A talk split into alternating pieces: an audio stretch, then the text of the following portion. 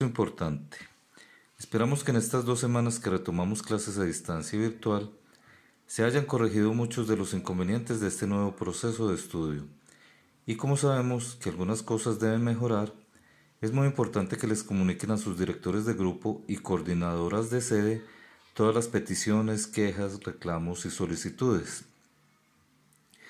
Deseamos poder hacer más fácil y sencillo este camino tan difícil que estamos recorriendo todos debido a esta situación de pandemia por el COVID-19 y por eso es importante la comunicación con ustedes.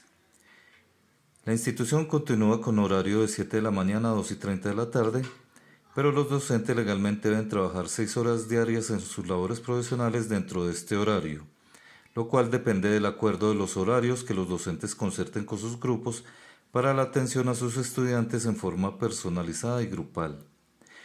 Pero además los docentes utilizan otros periodos de tiempo diario en la planeación de clases y revisión de productos de los estudiantes para cumplir con su jornada laboral que muchas veces se extiende más allá de las ocho horas diarias.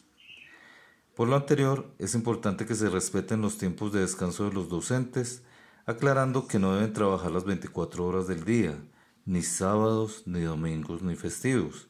Es decir, que no tienen total disponibilidad permanente para atender a padres y estudiantes, y por ese motivo ellos acuerdan con todos los horarios de atención. Agradeciendo la atención prestada, prestada a este mensaje, la Rectoría.